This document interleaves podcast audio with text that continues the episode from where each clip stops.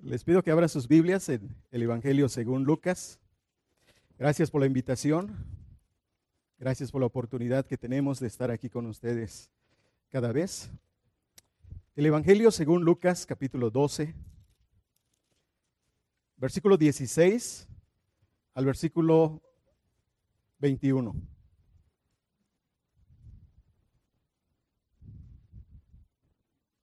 Lucas 16, Lucas 12, perdón, versículo 16 al 21. Dice la palabra de Dios así. También le refirió una parábola diciendo, la heredad de un hombre rico había producido mucho. Y él pensaba dentro de sí diciendo, ¿qué haré? Porque no tengo dónde guardar mis frutos. Y dijo, esto haré, derribaré mis graneros y los edificaré mayores y ahí guardaré todos mis frutos y mis bienes. Y diré a mi alma, alma, muchos bienes tienes guardados para muchos años. Repósate, come, bebe, regocíjate. Pero Dios le dijo, necio, esta noche vienen a pedirte tu alma y lo que has provisto. ¿De quién será? Así es el que hace para sí tesoro y no es rico para con Dios. El Señor Jesucristo nos presentó esta parábola por causa del caso que le presentaron en el versículo 13. Le dijo uno de la multitud, maestro, di a mi hermano que parta conmigo la herencia. Un hombre se acercó y le presentó un asunto familiar, un pleito sobre una herencia. Uno de ellos le, le pidió al Señor que intercediera. Quería parte de esa herencia. Pero el Señor no se dejó envolver en ese pleito familiar, sino que con la sabiduría divina que le caracterizaba para tratar los casos que los pecadores le presentaban, él hizo dos cosas. Una de ellas está en el versículo 14. Mas él le dijo, hombre, ¿quién me ha puesto sobre vosotros como juez o partidor? Reprendió al que le pidió que intercediera para la repartición de la herencia. Y luego en el versículo 15 hizo una fuerte advertencia y les dijo, mirad y guardaos de toda avaricia, porque la vida del hombre no consiste en la abundancia de los bienes que posee. Les advirtió, les hizo una fuerte advertencia diciéndoles, mirad, guardaos de toda avaricia o de codicia. Le hizo esa fuerte advertencia, pero luego añade la razón de esa advertencia. La vida del hombre no consiste en la abundancia de los bienes que posee. Y en los versículos siguientes, el Señor entonces nos presentó esta parábola, la cual ya hemos leído. Pero en esta parábola, y sobre todo en el versículo 15, donde encontramos una frase fundamental, una frase básica, que va a ser el punto donde vamos a rodear el tema.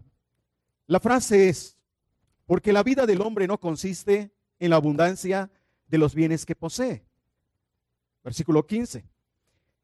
En esta expresión, el Señor toca un punto básico, pero ese punto básico lo llevó más tarde para hacer un fuerte contraste entre lo que es la vida y lo que es la muerte. Versículo 20.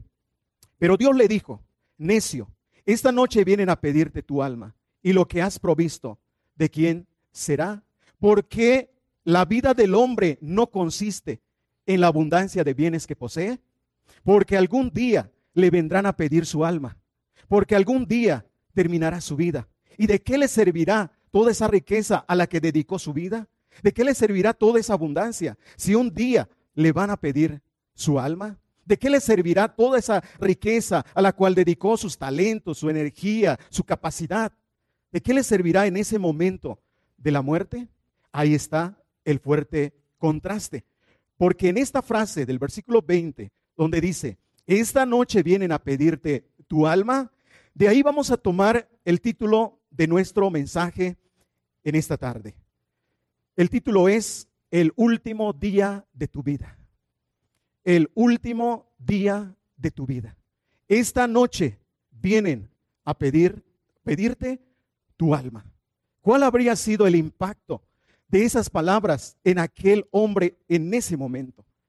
¿Podemos imaginarnos el impacto de estas palabras? Que el Señor le habló directamente y le dijo, esta noche vienen a pedirte tu alma.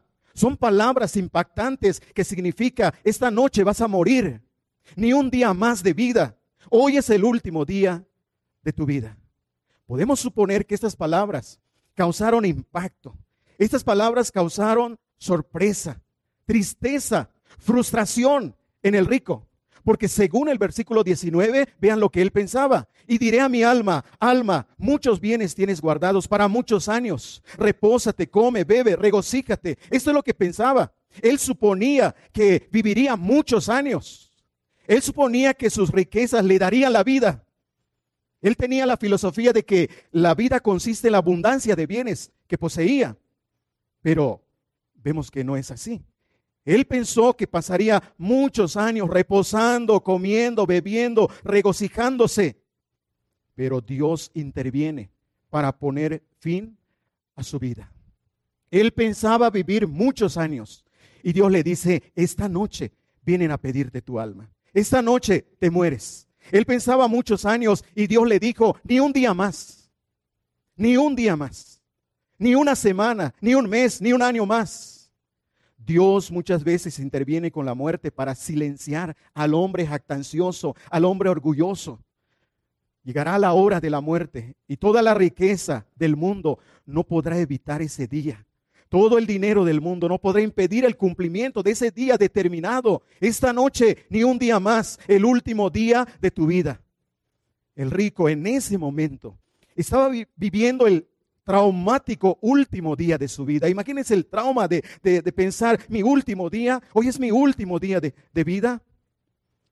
Pero, ¿a qué dedicó sus años de vida? Antes de que le llegara el último día de su vida, ¿a qué dedicó su vida? Prestemos atención a la parábola para ver, en primer lugar, una vida dedicada al trabajo. Versículo 16. También le refirió una parábola diciendo, la heredad de un hombre rico había producido mucho. Este hombre era un hombre trabajador, era un hombre dedicado al trabajo, no era un flojo, no era alguien que estaba buscando siempre ayuda social, no era un hombre que estaba esperanzado en el gobierno para recibir ayuda, era un hombre dedicado al trabajo, era un hombre notablemente rico, había trabajado duramente de tal modo que sus riquezas habían aumentado. Su dedicación, su tiempo, su esfuerzo, sus energías habían rendido fruto a tal grado que no tenía dónde poner tanta riqueza. Ese hombre tenía la bendición de Dios en cuanto a la vida, porque por Él vivimos, por Él nos movemos, por Él somos. Y Él tenía esa bendición de la vida, de la salud, el tiempo para obtener sus riquezas, el tiempo para el trabajo. Este hombre gozaba de estas bendiciones. Todo lo que los hombres desean para prosperar. ¿Qué se desean? Al fin del año, ¿qué es, lo que se desean? Feliz y próspero año nuevo. Y cuando dicen feliz y próspero año nuevo, ¿en qué están pensando? Ese hombre tenía todas estas cosas, todas estas bendiciones. Así que los días de este hombre eran días de trabajo, eran días de, dedicación, eran días de prosperidad y parecían prometedores y largos, porque él mismo decía, alma, muchos bienes tienes para muchos años. Parecían prometedores y largos los frutos de ese trabajo que él había realizado. Generalmente se piensa que las riquezas son sinónimo de una larga y duradera vida. Tiene riquezas para vivir tantos años. Tiene riquezas para disfrutar de la vida. Tiene riquezas para que durante el tiempo que le quede de vida no le haga falta nada. Como si las riquezas garantizaran una vida larga para el hombre. Pero muchos eso piensan. Hombres y mujeres engañados por la filosofía de que la vida consiste en la abundancia de bienes que poseen, se dedican con afán cada día, dedicados para obtener y aumentar sus riquezas. Y muchas veces de la manera que sea. Voy a ser rico, no sé cómo, pero voy a ser rico. Y muchos lo hacen con la idea de que el dinero garantiza la vida.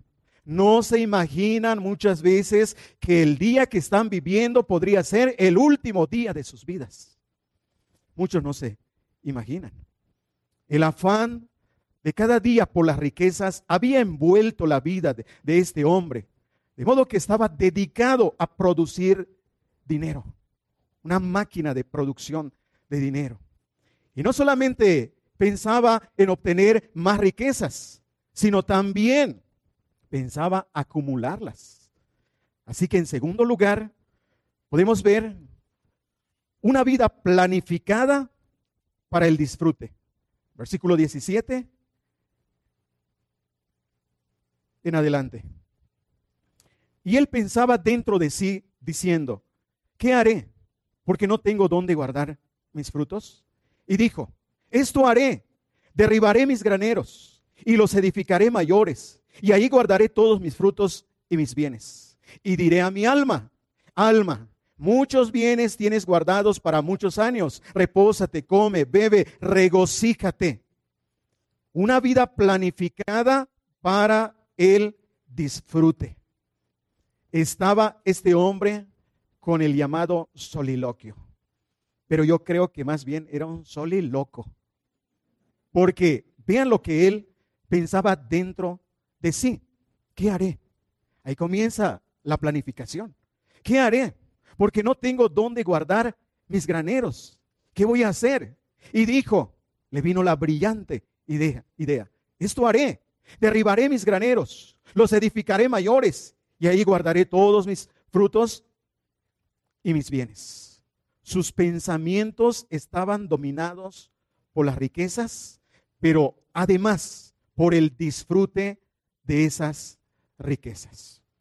Todo lo que él pensaba era en relación a sus riquezas. Riquezas acumuladas para qué? Para disfrutar de la vida. Riquezas acumuladas para qué? Para el placer, para el deleite. Pensaba en la necesidad. No tengo dónde guardar. Pensaba en la necesidad de acumular riquezas y en la necesidad de asegurar su futuro para vivir tranquilamente y disfrutar de la vida. Repósate, come, bebe, regocíjate. En afán de acumular sus riquezas, las ideas dominantes, las ideas que giraban en su cabeza, era en relación a ese disfrute de las riquezas. ¿Qué es lo que él pensaba? En el afán de acumular sus riquezas, según el versículo 18, él pensaba derribar sus graneros. Sus pequeños graneros los pensaba derribar para construir graneros más grandes y así guardar, acumular todos sus frutos y sus bienes. Él pensaba asegurar su futuro para vivir tranquilamente y disfrutar de sus riquezas. Pensaba, según el versículo 19, darle a su alma los placeres más deseables. Eso es lo que pensaba. Pensaba equivocadamente que su vida consistía en la abundancia de los bienes que poseía y hablaba con tanta seguridad. Alma, muchos años tienes. Para muchos, muchos bienes tienes para muchos años. Pensaba equivocadamente que las riquezas garantizaban muchos años de vida, muchos años de disfrute. El verbo pensaba indica que no solamente se había dedicado físicamente a sus riquezas, sino también de una manera mental estaba dedicado a sus riquezas, a la planificación para disfrutar sus riquezas. El verbo pensaba indica que se pasaba el día pensando y pensando una y otra vez, ¿qué haré? ¿Qué haré? Estaba muy preocupado por sus bienes y sus frutos en la manera cómo los podría guardar, cómo los podría acumular, cómo podría tener y mantener esas riquezas para después disfrutarlas. Este hombre pasó parte de su vida produciendo riquezas. Y una vez que produjo mucho, pasó otra parte de su vida planificando cómo guardar, cómo disfrutar esas riquezas. Él tenía el propósito él estaba planificando disfrutar el tiempo de vida y según él pensaba, muchos años. Estaba planeando su futuro basado en la falsa suposición de que su riqueza le concederían vivir muchos años de vida. Estaba completamente dominado por la filosofía de que la vida del hombre consiste en la abundancia de bienes que posee. Este hombre, desde el punto de vista del mundo, sería el hombre de negocios del año. En el mundo empresarial, en el mundo de los negocios, aparecería en la revista eh, que se publica para mostrarlo como el hombre de negocios del año. Cuánta riqueza, cómo sus graneros han crecido, la capacidad que tenía para producir riquezas, para guardarlas y sobre todo esa idea de disfrutar. Sería un hombre digno de admirar en el mundo por su capacidad para enriquecerse, por su capacidad para hacer crecer su empresa, por su capacidad de planeación. ¿Qué haré? ¿Qué haré? Los haré más grandes. Capacidad para almacenar sus riquezas y sobre todo para disfrutar de unas merecidas vacaciones. Repósate, come, bebe, regocíjate. Qué hombre admirable en el mundo. Es un modelo de hombre de negocios. Es un modelo de hombre tanto en sus riquezas como en el disfrute de sus riquezas. ¿No nos causa envidia esto? ¿Cuántos quisieran ser como ese hombre? ¿Cuántos quisieran tener las riquezas que este hombre tuvo? ¿Cuántos quisieran disfrutar de las vacaciones que este hombre pensaba disfrutar? Ese es el ideal de muchos hombres y mujeres. Estoy trabajando fuertemente porque quiero unas vacaciones. Estoy trabajando fuertemente porque estoy planificando. Estoy trabajando fuertemente porque... y así. El ideal de hombres y mujeres es trabajar, disfrutar de unas merecidas vacaciones. Todo parece maravilloso hasta aquí. Todo parece maravilloso hasta que examinamos la vida de este hombre a la luz de la enseñanza del versículo 15. El Señor dice así, y les dijo, mirad y guardaos de toda avaricia todo parecía de, maravilla. Un hombre trabajador, un hombre dedicado a producir riquezas, un hombre planificando su futuro, sus vacaciones. Pero cuando llegamos al versículo 15 y vemos lo que el Señor nos dice, entonces nos damos cuenta que había en el corazón de este hombre. ¿Qué es lo que estaba resaltando con todo esto que, que hemos visto? Por eso decía que todo parece maravilloso. El Señor no era ingenuo. El Señor podía ver qué había en los corazones. El Señor pudo ver la avaricia o la codicia en el corazón de este hombre. De otro modo, la exhortación, la, advertencia no tendría sentido. El Señor no es ingenuo como muchos de nosotros. Lo somos cuando a veces se acerca alguien o algún hermano y si nos llegaran a presentar un caso, por ejemplo, y te dijeran, pastor, tengo un problema de una herencia con, con mi hermano, ¿cómo actuarías? ¿Qué dirías? déjame arreglarlo. Yo lo puedo ver. Yo voy a tratar eso. No es justo. Te tiene que tocar la herencia. Y como que no vamos a escarbar más. Pero aquí el Señor, mirando con el ojo divino que penetra el corazón del hombre para ver, hace esta solemne advertencia. Y en primer lugar dice, mirad, mirad, vean bien, abran los ojos, para que se den cuenta de lo que está pasando. ¿Cuál es tu motivo para pelear esta herencia? ¿Cuál es tu motivo para querer estas riquezas? Una solemne advertencia del Señor que además añade y dice, mirad y guardaos de toda avaricia o codicia. La codicia siempre está al acecho. Guárdense de ella, escóndanse de ella, guardaos de toda codicia. La palabra aquí, más que avaricia, es codicia. La palabra griega, pleonexías en el griego, es codicia. Es el deseo desenfrenado de tener más y más, no importando lo que tenga que hacer, no importando lo que tenga que comprometer con tal de tener riquezas o tenga que perder algo con tal de ganar bienes materiales. No importa con quién tenga que pelear, si voy a pelear con mi hermano y precisamente quiero un pleito entre hermanos, no importa, yo quiero mi herencia. La codicia ha sido tema de películas, ha sido tema de novelas, de obras de teatro, porque la codicia reside en la naturaleza pecadora del ser humano. Y es evidente, aunque muchas veces se quiera ocultar. La enseñanza del Señor parece indicar que estos hermanos tenían riquezas, pero por la codicia uno no quería compartir la herencia y el otro quería parte de esa herencia. Pero ahí estaba el Señor, viendo la raíz del problema, viendo la raíz de ese pleito, la codicia, ejerciendo su poder, manifestándose en la vida de los hombres, dominando el corazón de este hombre. Entonces, el Señor expone esta parábola para ilustrarnos cómo es un hombre codicioso. El punto principal de la parábola es mostrar que la codicia dominaba cada aspecto de la vida de este hombre. De hecho, la parábola podría ser llamada la parábola del rico codicioso. Porque el que parece ser un hombre noble, trabajador, dedicado a sus negocios, exitoso, admirable, en realidad era un codicioso. Desde el versículo 16 podemos ver que las riquezas tenían dominado a este hombre. La codicia, en el contexto, con base a lo que el Señor está diciendo, entonces podemos sacar esas conclusiones, que la codicia estaba presente cuando él pensaba dentro de sí. Cuando él pensaba dentro de sí, ¿qué haré? Ahí estaba la codicia golpoteando el corazón de, de este hombre. ¿Qué haré? Porque no tengo dónde guardar mis frutos. Ahí estaba la codicia. Cuando pensó, derribaré mis graneros, los edificaré mayores. ¿Cómo brillaba el ojo codicioso? ¿Cómo podemos imaginarnos al pensar mayores graneros? Una cuenta bancaria más y más grande.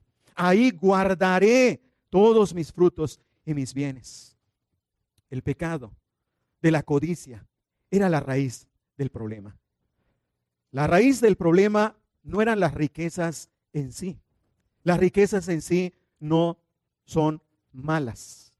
Pero hay algo muy sutil aquí cuando decimos que las riquezas no son malas. Que tener una cuenta bancaria no es malo. Incluso incrementar tu cuenta bancaria no es malo. Hay algo sutil aquí. Porque, ¿qué pensará el codicioso? ¿No es malo tener riquezas? ¿No es malo incrementar tu cuenta bancaria? La codicia está al acecho. Mirad, guardaos de toda codicia. Y como la codicia está al acecho, le dirá, no es malo. No es malo tener la mejor casa. No es malo tener el mejor carro, el mejor empleo, la mejor vida. El codicioso dirá, ah, ya entendí. La sutileza de la codicia es como la serpiente que se acercó a Eva para tentarla, para hacerle caer en la codicia o para codiciar aquel fruto. La codicia se puede disfrazar como un buen hombre dedicado a su trabajo, como un hombre que trabaja duro para que a su familia no le falte nada, como un hombre prevenido que busca tener una gran cuenta bancaria para sus necesidades. Judas disfrazó su codicia con un acto de bondad cuando preguntó reprensivamente, ¿por qué no fue este perfume vendido en 300 denarios y dado a los pobres? Aparentemente era muy bondadoso. Aparentemente era un hombre preocupado por los pobres. Y se molestó cuando se desperdició aquel perfume de gran precio. ¿Pero qué estaba disfrazando? estaba disfrazando su codicia. Ahí está la razón de las palabras del Señor cuando dijo, mirad, guardaos de toda codicia. El rico no miró, el rico no se guardó de toda codicia, se hundió en el mar de la codicia y se dejó llevar por todo lugar. Lo vemos envuelto en, en pensamientos codiciosos en los versículos 17 al 18. Porque después de pensar en su brillante plan codicioso, ¿Qué más pensaba? Pensaba que sus riquezas garantizaban que viviría muchos años para disfrutar de la vida muchos años. Pero no se imaginaba que ese día sería el último día de su vida. Muchos hombres y mujeres que se dedican con afán a producir riquezas a costa de abandonar a sus hijos, a su familia, de abandonar las cosas de Dios, de hacer un lado las cosas de Dios, las cosas espirituales. muchas veces no se imaginan que estarían viviendo el último día de su vida. Así que vamos al tercer punto, que es el punto principal de nuestro tema. El último día de la vida del rico. El versículo 20 dice, pero Dios le dijo, necio, esta noche vienen a pedirte tu alma. Esta noche vienen a pedirte tu alma. Los días anteriores de la vida del rico estaban rodeados de trabajo, de prosperidad, de planes a largo plazo, porque decía muchos años. Parece que entre sus pensamientos no estaba la idea de, del último día de su vida. Sin embargo, la soberanía divina ya había decretado la fecha, el día, la hora, el último día de su vida. En los días anteriores de la vida de el rico no tenía en cuenta a Dios, pero Dios sí lo tenía en cuenta a él. De tal modo que le salió al encuentro para decirle, esta noche vienen a pedirte tu alma. Ni un día más. Es el último día de tu vida. Ni un día más para hacer riquezas. Ni un día más para edificar graneros más grandes. Ni un día más para cumplir sus planes. Ni un día más para disfrutar del dinero acumulado. Qué humillación más grande para el rico Qué humillación más grande para el hombre que tiene acumulado sus riquezas. Saber que eso no le sirve para nada en la hora de la muerte. En ese momento de la muerte no le sirve para nada. Es cierto que las riquezas pueden resolver muchos problemas. Es cierto que las riquezas serían muy útiles en esta vida. Pero a la hora de la muerte, en el último día de tu vida, en el último día de la vida del rico, las riquezas no le sirvieron para nada. Con esto vemos una vez más que el Señor confirma que la vida del hombre no consiste en la abundancia de los bienes que posee toda esa posesión, todo lo que él tenía, ¿para qué? En ese momento. Por eso la pregunta, ¿y lo que has provisto, de quién será? Lo que has provisto, aquello a lo que te dedicaste años de vida, aquello que acumulaste, aquello por lo cual viviste, ¿de qué servirá? Este hombre estaba en la cima de la prosperidad, pero también estaba en la cima de sus pecados. Pensaba llenar más sus graneros, pero ya había llenado la medida de sus pecados. Porque cuando el hombre llena la medida de sus pecados, Dios interviene para pedirle su alma. Se acabó la vida. El plan del rico era vivir, disfrutar de la vida por muchos años.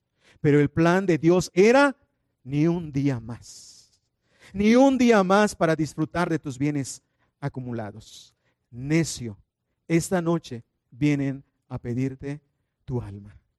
De ese modo Dios resiste a los soberbios. De ese modo Dios demuestra que la vida del hombre no depende de sus riquezas, de sus bienes materiales, sino depende de la voluntad de Dios. Qué diferentes son las cosas ante los ojos de Dios. Este hombre exitoso, rico, próspero, con un talento extraordinario para el manejo de sus riquezas en cuanto a engrandecer sus graneros. Digno de alabanza de los hombres, Dios lo llama necio. Qué diferentes son las cosas ante los ojos de Dios, porque ante los ojos de los hombres, este era un hombre admirable, pero Dios lo llama necio. Este hombre inteligente en los negocios, con capacidad de planeación, Dios lo califica como necio. Ante los ojos humanos, este hombre sería un modelo, pero ante los ojos de Dios era un necio. Había vivido neciamente y hasta el último día de su vida Dios le llamó necio. Fue necio en la prosperidad porque la prosperidad lo echó a perder. Proverbios capítulo 1, versículo 32 lo dice de esta manera. Proverbios 1, 32. porque el desvarío de los ignorantes los matará y la prosperidad de los necios los echará a perder. La prosperidad de los necios los echará a perder. Y esto es exactamente lo que vemos aquí en este hombre. Había prosperado y había prosperado mucho, pero era un necio. Y la necedad lo echó a perder. Fue necio porque aumentaron sus riquezas y puso su corazón en las riquezas. Salmo 62, versículo 10. No confiéis en la violencia ni en la rapiña. No os envanezcáis. Si aumentan las riquezas, no pongáis el corazón en ellas. Fue necio, porque aumentaron sus riquezas y puso su corazón en ellas. Por eso vemos que su corazón estaba dominado, sus pensamientos, sus emociones, su voluntad. Estaba totalmente bajo el control de la necedad. Y esto es lo que el Señor dijo. Donde está vuestro tesoro, ahí estará vuestro corazón. Mateo 6, 21. Ahí estaba su tesoro. Era todo su tesoro. Ahí se centró, ahí se dedicó y no pensó en la otra vida no hizo tesoros en los cielos. Se dedicó a los tesoros terrenales y eso es la peor necedad que el hombre puede hacer. Fue necio porque amó el dinero. Primera Timoteo 6, versículo 10. Primera Timoteo capítulo 6, versículo 10.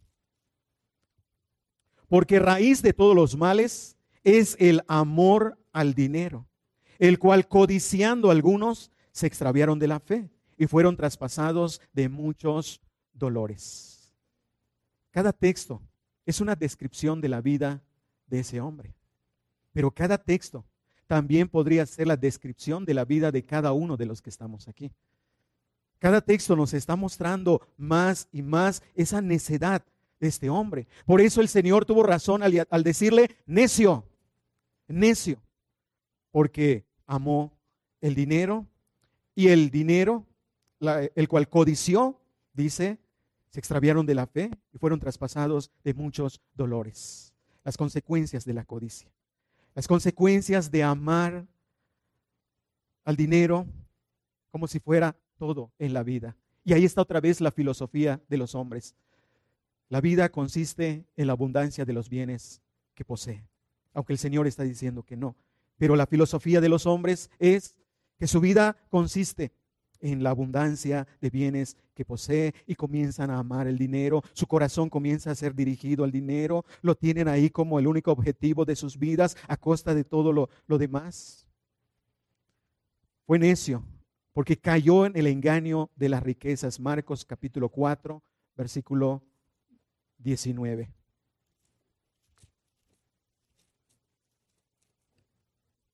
Pero los afanes de este siglo y el engaño de las riquezas y las codicias de otras cosas entran y ahogan la palabra y se hace infructuosa. El engaño de las riquezas, el engaño de pensar que las riquezas le daría vida, que las riquezas le garantizarían que viviría tantos años. El engaño. Y ese engaño ha llevado a muchos hombres, mujeres, a amar el dinero, a poner el corazón en el dinero. Fue necio porque prefirió servir a las riquezas en lugar de Dios. Mateo 6, 24. La vida de este hombre estaba dominada por la codicia necia, la cual lo hundió a la perdición. Cayó en la jactancia, en la soberbia, en la vanagloria de la vida. Esos son los dolores que traspasan más a los hombres. El rico fue necio al jactarse soberbiamente como si de él dependiera la vida y el tiempo. Como que, como que si con su dinero manejaría su vida, su tiempo. Fue rico al jactarse soberbiamente.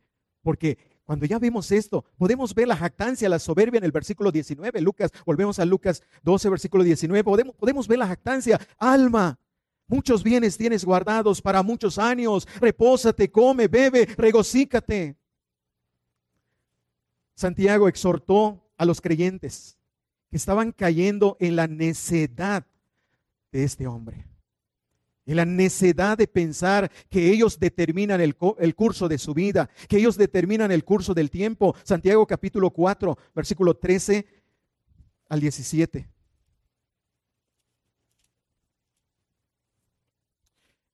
Vamos ahora, los que decís, hoy y mañana iremos a tal ciudad y estaremos allá un año y traficaremos y ganaremos cuando no sabéis lo que será mañana. Porque, ¿qué es vuestra vida? Ciertamente es neblina que se aparece por un poco de tiempo y luego se desvanece. En lugar de lo cual deberíais decir, si el Señor quiere, viviremos y haremos esto o aquello. Pero ahora os jactáis en vuestras soberbias. Toda jactancia semejante es mala y al que sabe hacer lo bueno y no lo hace, le es pecado. Como el hombre rico, el necio rico o el rico necio. Ellos también estaban haciendo planes, planes de viajes, planes de negocios en el versículo 3, planes para obtener ganancia. Se jactaba neciamente diciendo, hoy y mañana iremos a tal ciudad, estaremos allá un año, traficaremos, ganaremos. Cuando, dice el versículo 14, cuando no sabéis lo que será mañana. Podría ser el último día de su vida y están pensando, hoy y mañana iremos a tal ciudad, ganaremos, eh, traficaremos, estaremos ahí tanto tiempo.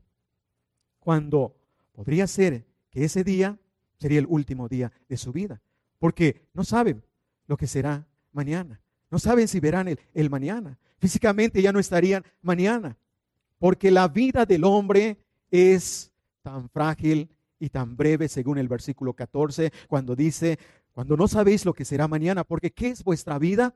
Ciertamente es neblina, la fragilidad de la vida, la vida es como la neblina, Hoy estamos y mañana no sabemos. Hoy podría ser el último día de nuestra vida. No sabemos lo que será mañana. Es tan frágil la vida como la neblina. Es tan breve porque se aparece por un poco de tiempo y luego se desvanece. Él pensaba muchos años, alma, muchos años, tienes tantos bienes. Pero el mañana no llegó, ni un día más. Estaban actuando Estaban hablando neciamente. Los que piensan necia y soberbiamente que de ellos depende la vida y el tiempo, excluirán a Dios de sus planes. Como el que nos da la vida, nos da el tiempo para realizar entonces viajes, negocios, tener ganancias o riquezas. Versículo 15. En lugar de lo cual deberías decir, si el Señor quiere, viviremos y haremos esto o aquello. Es si el Señor quiere. Pero en la vida de estos hombres necios parece que no estaba entrando esa idea de que si el Señor quiere. Ellos estaban excluyendo a Dios y estaban actuando con jactancia, con soberbia, porque eso significa jactancia y soberbia. No necesitas andar así como presumido notablemente. La forma como hablas te puede delatar que eres un jactancioso, que eres un soberbio. Aquí está el punto, donde la necedad del rico se hizo más evidente. Porque el Salmo 53.1 eh, dice, dice el necio en su corazón, no hay Dios. Dice el necio en su corazón, no hay Dios. Salmo 53.1. Y esta es la idea de que fuera Dios. No quiero a Dios en mis planes. No quiero meter a Dios. Dios no tiene que ver nada. Fuera Dios de mi vida. Fuera Dios de mis planes. Dice el necio en su corazón, no hay Dios. Y eso es lo que estaba en el corazón de ese hombre necio. Fuera Dios. Y eso es lo que estaba sucediendo aquí entre estos hermanos a quienes Santiago exhorta y les dice lo que ellos deberían decir, el modo de hablar, el modo de conducirse, en lugar de lo cual deberías decir si el Señor quiere. La vida del hombre no depende, no consiste en la abundancia de bienes que posee. La vida del hombre depende de la voluntad de Dios. Si quiere, viviremos hoy. Si Él quiere, viviremos mañana. Yo quiero vivir muchos años, pero no es lo que yo quiero, sino lo que Dios quiere. Y eso nos hace ser humildes delante de Dios. El saber que no tenemos el control de nuestra vida, el saber que no tenemos el control del tiempo, sino solamente Dios es el dueño soberano de la vida y del tiempo. Pero este hombre se mostró necio con sus actitudes, excluyendo a Dios de su vida, de sus planes. Neciamente se olvidó del Dios que le dio el poder para hacer las riquezas, según Deuteronomio 8, el versículo 18. Cuídate de no olvidarte de Jehová tu Dios. Él no dijo, si Dios quiere, haré más grande mis graneros. Si Dios quiere, viviré muchos años. Si Dios quiere, disfrutaré mis riquezas por muchos años. Si Dios quiere, miré de vacaciones. Si Dios quiere, disfrutaré esas riquezas que Él, Él me ha dado. No le dijo a su alma lo que el rey David dijo a su alma en el Salmo 103, versículo 1 y 2. Bendice alma mía a Jehová y bendiga todo mi ser su santo nombre. Bendice alma mía Jehová y no olvides ninguno de sus beneficios. Al contemplar los beneficios de Dios, la reacción aquí del rey David fue, bendice alma mía a Jehová y bendiga todo mi ser su santo nombre. Bendice alma mía Jehová y no olvides ninguno de sus beneficios. Todo lo que Dios había hecho por él, lo tenía en cuenta. De modo que le dijo a su alma, alma, bendice a Jehová. Bendice a Dios porque Él te ha dado todos esos beneficios. Pero este hombre que le, que le dijo a su alma, alma, muchos bienes tienes, guardados para muchos años. Repósate, come, bebe, regocíjate. Dios no estaba en los planes y en los pensamientos de este hombre. Pero él sí estaba en los pensamientos de Dios. Dios lo estaba observando. Dios lo estaba mirando. Dios no puede ser sacado de la vida de nadie en el sentido de que Él es el dueño soberano de la vida de los hombres. De Él depende la vida y el tiempo de la vida para que los hombres realicen sus actividades. Si Dios quiere, viviremos. Si Dios quiere, haremos esto o aquello. Dios, de Él depende la vida y el tiempo. Proverbios 16, 1. Es una forma exacta de decir lo que sucedió con este hombre. Proverbios 16, 1. Del hombre son las disposiciones del corazón, mas de Jehová es la respuesta de la lengua. El hombre propone y Dios dispone. Del hombre son las disposiciones del corazón. ¿Qué pensaba? Pensaba agrandar sus graneros, pensaba acumular sus riquezas, pensaba disfrutar de la vida muchos años. Y lo dijo claramente, alma, muchos bienes, pero la respuesta viene de Dios. La respuesta viene de Dios y le dice, necio, esta noche vienen a pedirte tu alma. Dios interviene soberanamente en la vida de los hombres o de este hombre específicamente para decirle, esta noche vienen a pedir tu alma, hoy es el último día de tu vida. Versículo 20. Y lo que has provisto, ¿de quién será? Lucas 12, 20. Hoy es el último día de tu vida. ¿Y de qué te servirá todas las riquezas a las que dedicaste tu vida, tu tiempo, tus fuerzas, tu mente, tu corazón y las amaste como si fueran tu Dios? Eclesiastés 5:10 nos dice una gran verdad acerca de esto. El que ama el dinero no se saciará de dinero. El que ama el mucho tener no sacará fruto. También esto es vanidad. Lo que tanto amó no le sació en esa hora de la muerte, en el último día de su vida aquello que amó de tal manera, a la hora de su muerte no le pudo saciar. Ahí estaban las riquezas amontonadas, ahí estaban las riquezas acumuladas, pero en esa hora de la muerte, ¿qué podía ser sus riquezas a favor de él? No le podía saciar. Amó el mucho tener. ¿Y de qué le sirvió amar tanto aquello que en el último día de su vida no le sirvió. Este es el sentido definitivo de la vanidad de las riquezas a la hora de la muerte. Porque decíamos que las riquezas te pueden sacar de muchos problemas. Es muy útil en ese tiempo. Pero cuando se dice que son vanidad, es específicamente en ese sentido de la hora de la muerte. Lo que has provisto, ¿de quién será? Tus provisiones en las que pusiste tu confianza, tu esperanza todos los días de tu vida, ¿de qué te servirá en el último día de tu vida? ¿De qué te servirá? Tus provisiones, ¿de quién serán? Porque hoy es el último día de tu vida y no te la vas a llevar. No te vas a llevar nada. ¿De qué? ¿De qué serviría que le pusieran sus riquezas en su ataúd? Porque hay hombres que según hemos escuchado que sus riquezas se las ponen en su ataúd, pero ¿de qué le va a servir? ¿De qué? ¿Para qué?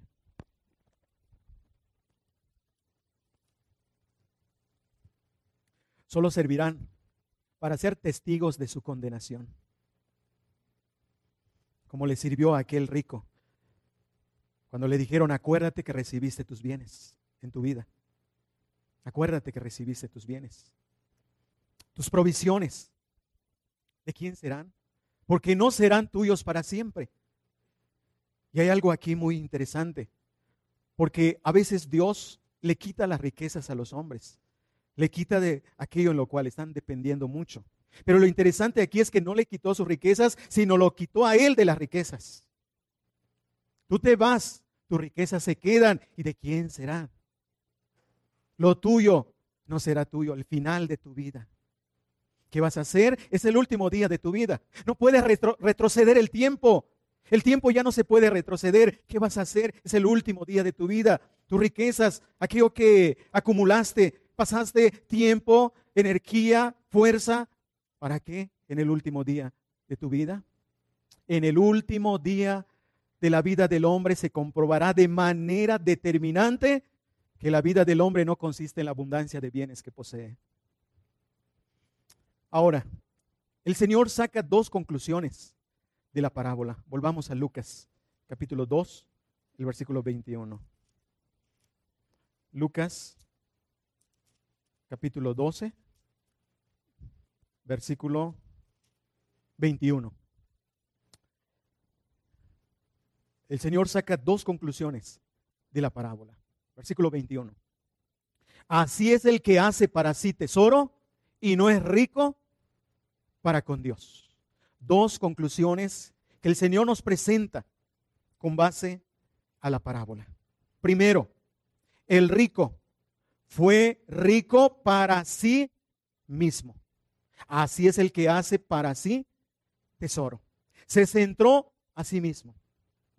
Dedicó su vida a sí mismo. Sus riquezas, su tiempo, sus fuerzas, las dedicó para él mismo. Hablaba tan enriquecido en un eh, sentido cuando hablaba de mis frutos, mis graneros, mis bienes. Estaba muy enriquecido de sí mismo cuando dijo, alma, muchos bienes tienes guardados para muchos años, repósate, come, bebe, regocíjate. Estaba tan enriquecido en sí mismo que no tenía lugar para, para las riquezas de Dios.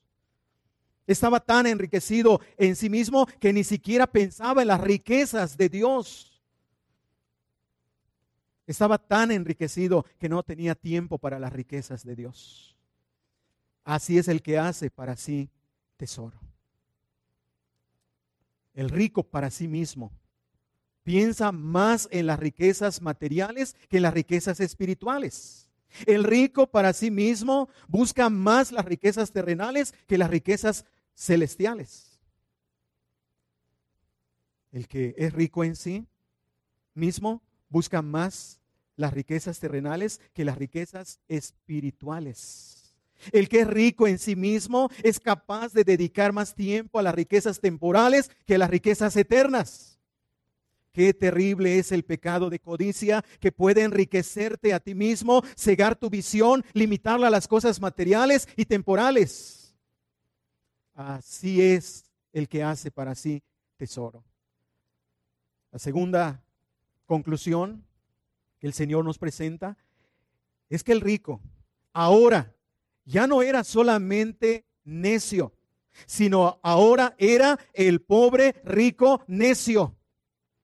Y no es rico para con Dios. Así termina la frase. Y no es rico para con Dios. Ahora era el pobre rico necio.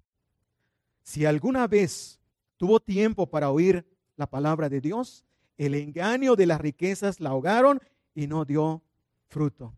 Era pobre en cuanto a Dios. Si alguna vez profesó fe en Dios, la codicia lo extravió y lo apartó de Dios. No fue rico para con Dios porque se dedicó a hacer tesoros en la tierra y no tesoros en el cielo. Había provisto muchas riquezas que no tenía dónde guardarlas, pero estaba desprovisto de las abundantes riquezas de la gracia para el perdón de sus pecados. Efesios capítulo 1, versículos 7 y 8. Había experimentado las riquezas de la gracia común, pero no había experimentado las riquezas de la gracia especial. Pobre, rico, necio. Tenía las riquezas materiales de Dios, pero no tenía al Dios de las riquezas espirituales a la hora de su muerte. Pobre, rico, necio. Murió sin regeneración, murió sin justificación, murió sin el perdón de, de sus pecados, murió sin la gracia salvadora, murió en la desgracia, sin Dios. Y por lo tanto, vivirá eternamente como quiso vivir temporalmente sin Dios, sin Dios toda la eternidad. La peor tragedia no es morir en la pobreza material. La peor tragedia es morir en la pobreza espiritual, morir sin Dios, no ser rico para con Dios. Pobre alma del rico. ¿Qué será de esa pobre alma si solamente la alimentó de riquezas materiales, de placeres temporales? Pobre, rico, necio. Sin duda habrá ganado el aplauso del mundo, la admiración del mundo, pero perdió su alma. Mateo 16, 26 lo dice. La codicia necia dañó su alma y la hundió en destrucción y perdición. ¿De qué le aprovechará tanta riqueza al hombre en el día de su muerte si su alma está pobremente hundida y perdida? Pobre alma, pensaba disfrutar de los placeres temporales de esta vida y terminará sufriendo los tormentos eternos del fuego. Pobre rico necio, ganó y ganó y al final perdió su alma. Como el rico de Lucas 16, 19, que usó sus riquezas para darle a su alma los placeres del pecado cada día. Usó sus riquezas para privar a su alma de las riquezas de la gracia de Dios. Fue rico para sí mismo, pero no para con Dios y su prójimo. Pobre, rico, necio. Sus riquezas solo le sirvieron para conducirlo al lugar de tormento. Y parte de ese tormento será, acuérdate que recibiste tus bienes. ¿Qué hiciste con ellas? ¿Para qué te sirvieron? Solamente para preparar tu alma para este día donde comienza el sufrimiento. ¿Qué tan grave es el pecado de codicia que puede condenar el alma a los tormentos del infierno? ¿Qué tan grave es el pecado de codicia que engaña a los hombres para que busquen y disfruten los placeres temporales a cambio del sufrimiento eterno? Mirad, guardaos de toda codicia. Mirad, guardaos de toda codicia, porque tiene consecuencias espirituales ahora y para toda la eternidad. Ahora bien, tú que estás aquí en esta tarde, no necesitas ser rico materialmente para tener problemas con el pecado de codicia. No necesitas ser rico, tener tanta riqueza para tener el problema de la codicia. Pues el Señor dijo, mirad, guardaos de toda codicia. Es decir, de toda forma de codicia. Es decir, tenga cuidado de toda forma de codicia porque el décimo mandamiento en Éxodo 20 17 dice de esta manera, Éxodo 20, 17.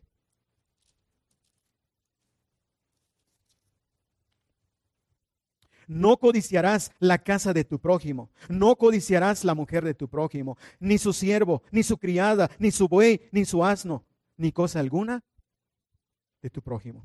No necesitas ser rico para tener este pecado, porque quizá muchos pensarán, yo no tengo problemas con eso, yo no soy rico, yo no tengo esas riquezas que me podrían hacer codicioso. Pero aquí dice, no codiciarás la casa de tu prójimo. No necesitas ser rico para codiciar la casa de tu prójimo. No necesitas ser rico para codiciar la mujer de tu prójimo, la criada de tu prójimo, el trabajador de tu prójimo, ni los animales de tu prójimo, ni cosa alguna. Tú podrías ser codicioso de alguna cosa, de alguna forma, de alguna manera. No necesitas, como ya lo dije, no necesitas ser rico materialmente para tener este problema, pues el apóstol Pablo en 1 Timoteo 6:9 no habló precisamente de los ricos, sino de los que quieren enriquecerse y caen en codicias necias y dañosas. La exhortación aquí es semejante a la del Señor cuando dijo, mirad, guardaos de toda codicia. Si no haces caso, si no hacemos caso de la advertencia del Señor y de la exhortación apostólica, entonces sufriremos las consecuencias de la codicia. Sobre todo cuando llegue el último día de nuestra vida. Tú como el rico podrías ser necio en el trato de tu alma. ¿Qué le estás proveyendo a tu alma? ¿Qué le estás ofreciendo a tu alma? ¿Cosas temporales y no cosas para la eternidad? ¿Eres rico para ti mismo y no rico para Dios?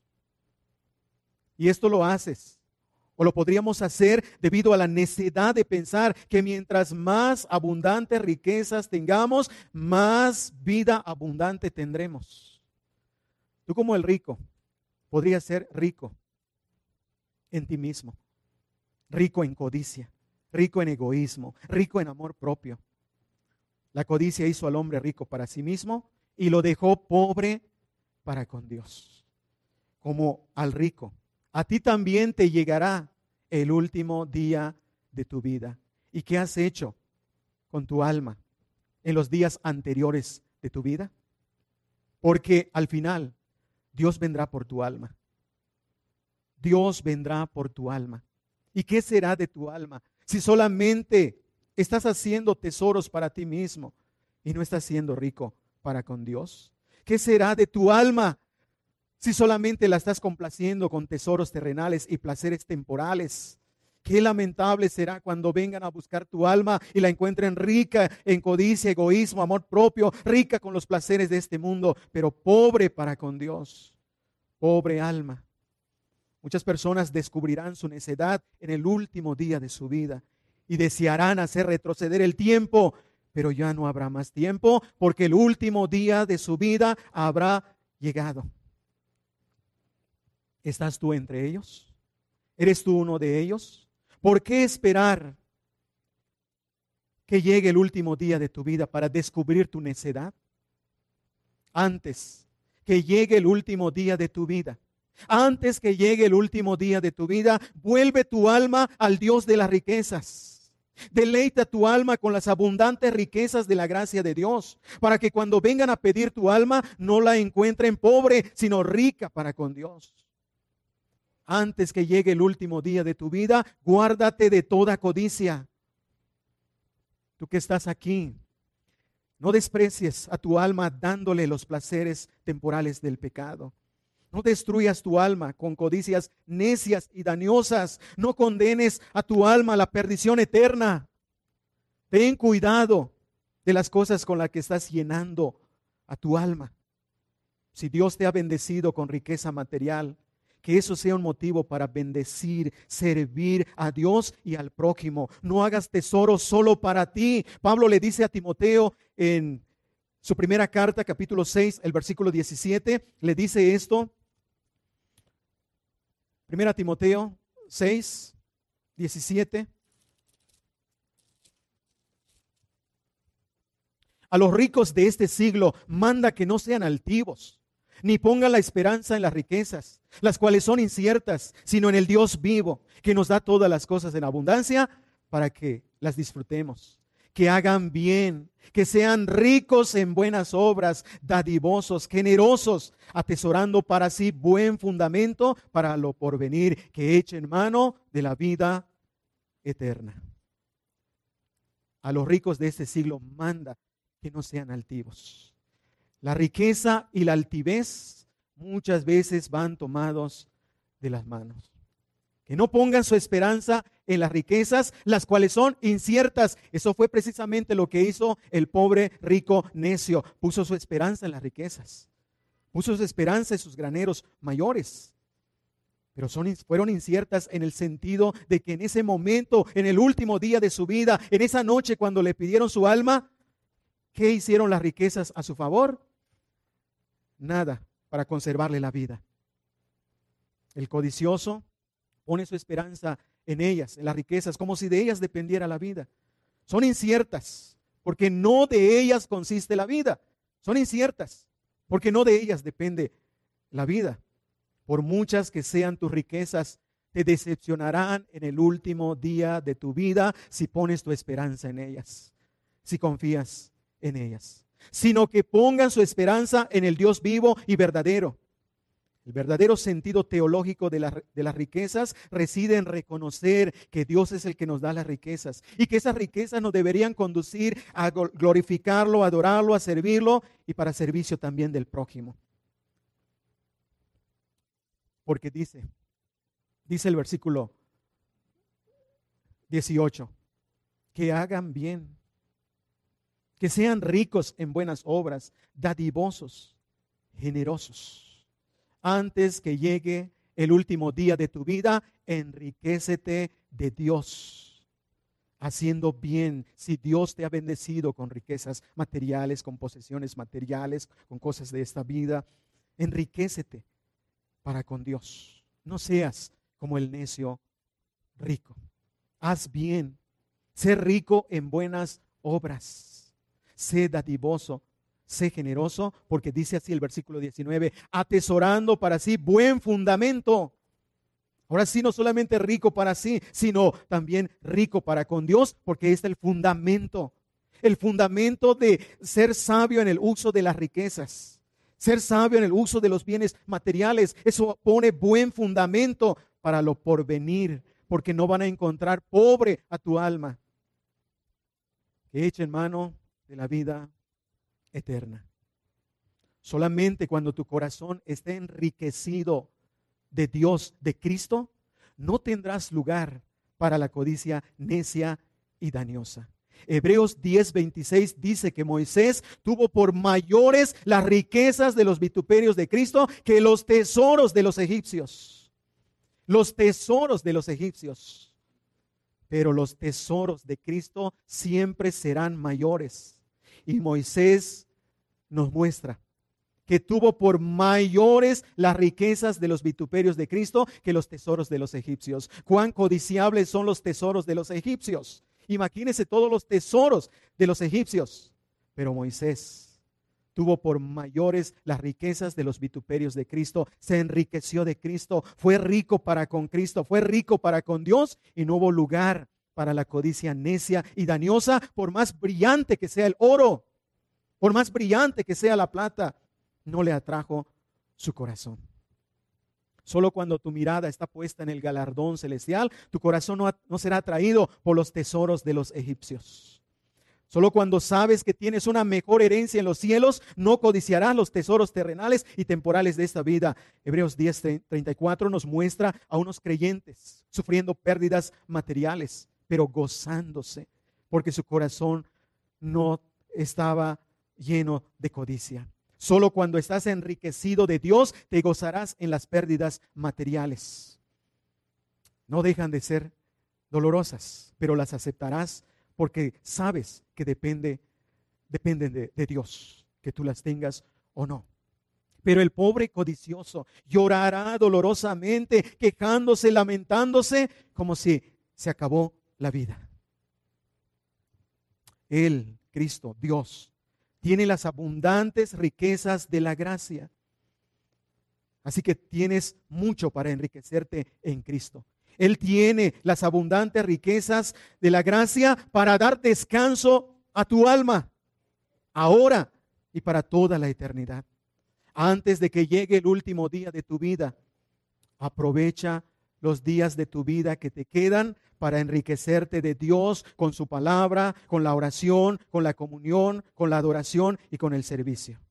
No seas como el pobre rico necio que no, tuvo tiempo para enriquecerse de Dios, no estaba en sus planes servir a Dios, no estaba en su agenda el agradecimiento a Dios.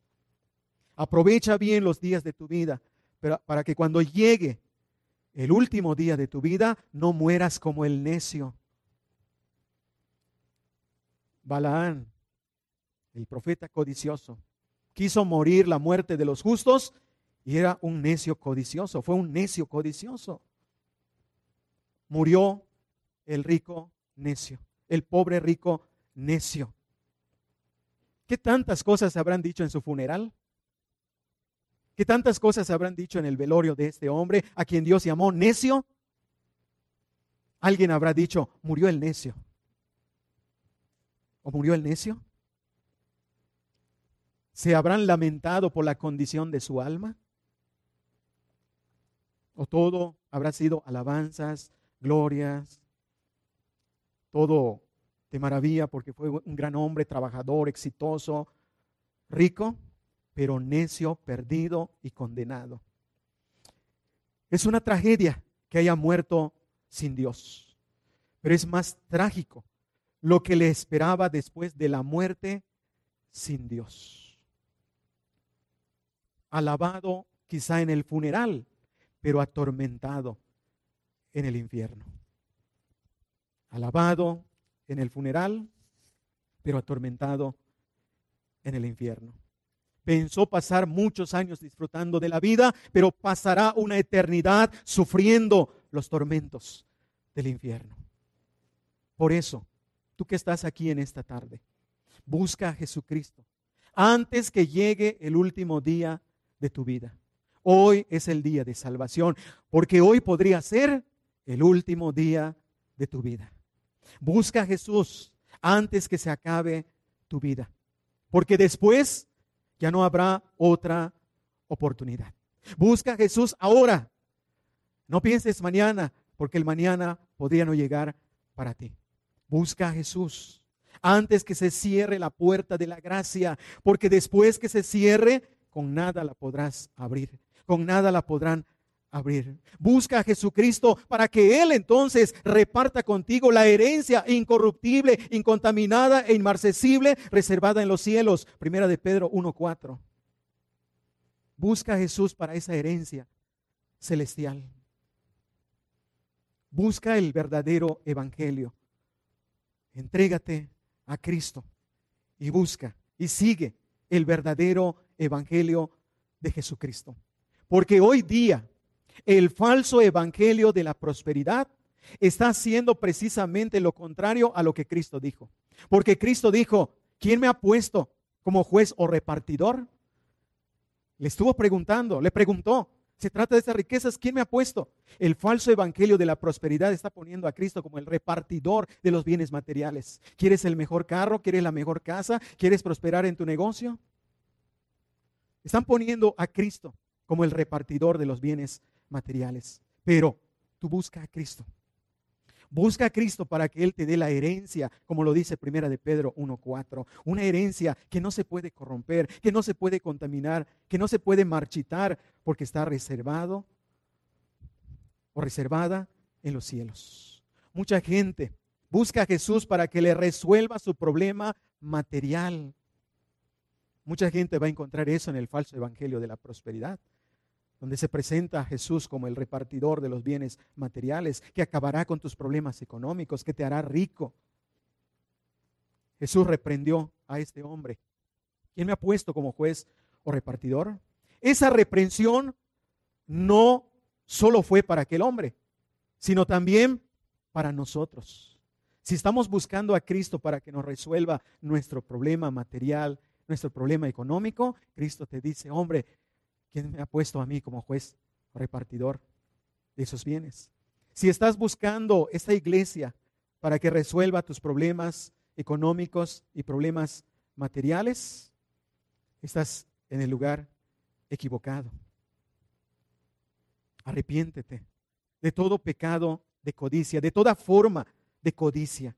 El pobre rico necio murió en el pecado de codicia. ¿Qué le esperará?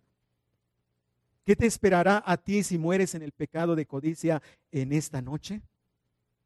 ¿Qué te pasará si no te arrepientes? Porque no es necesario ser un borracho, un ladrón, un adúltero para ser condenado. Basta con abrigar el pecado de codicia en tu corazón. El joven rico no quiso seguir a Jesús para tener tesoros en el cielo y prefirió seguir con sus tesoros terrenales. ¿Qué le esperará?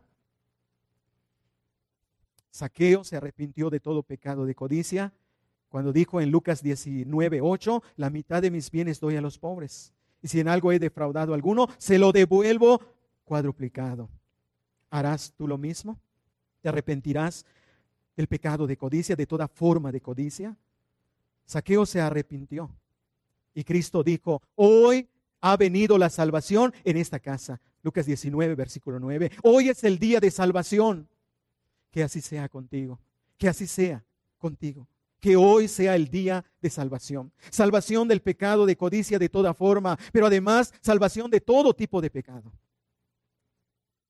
Ven a Jesús y tendrás una mejor herencia en los cielos. Ven a Jesucristo y verás el verdadero sentido de la vida. Verás que el verdadero sentido de la vida está en la abundancia de los bienes espirituales que Cristo posee. Si vienes a Cristo, encontrarás las riquezas espirituales que tu alma necesita. Porque Cristo es el tesoro del alma. Eh, Cristo es el descanso del alma. Cristo es el pan de vida. Es el agua de vida. Es el regocijo del alma. Ven a Cristo. Y entonces podrás decir a tu alma, alma, muchos bienes espirituales tienes para toda la eternidad. Repósate en Cristo. Come, a Cristo, bebe a Cristo, regocíjate en Cristo. La única manera de prepararse para el día último de tu vida es viniendo a Cristo ahora para recibir las riquezas de la gracia salvadora. Ven a Cristo ahora, porque en esta noche podrían venir a pedir tu alma. ¿Y dónde irá tu alma después de que la pidan si viviste para ti mismo y no fuiste rico para con Dios? Cristo dijo que Dios puede destruir el alma y el cuerpo en el infierno. Mateo 10, 28. Ven a Cristo ahora y serás salvo del pecado de codicia, de las consecuencias trágicas de ese pecado en todas sus formas. Hoy es el día de salvación. Hoy podría ser tu día de salvación si confías en Cristo como el Señor y Salvador de tu alma. Ven ahora, mañana podría ser demasiado tarde. Mañana podría ser demasiado tarde porque hoy podría ser el último día de tu vida. Ven a Cristo, ve a Cristo y serás salvo hoy. Que así sea. Amén.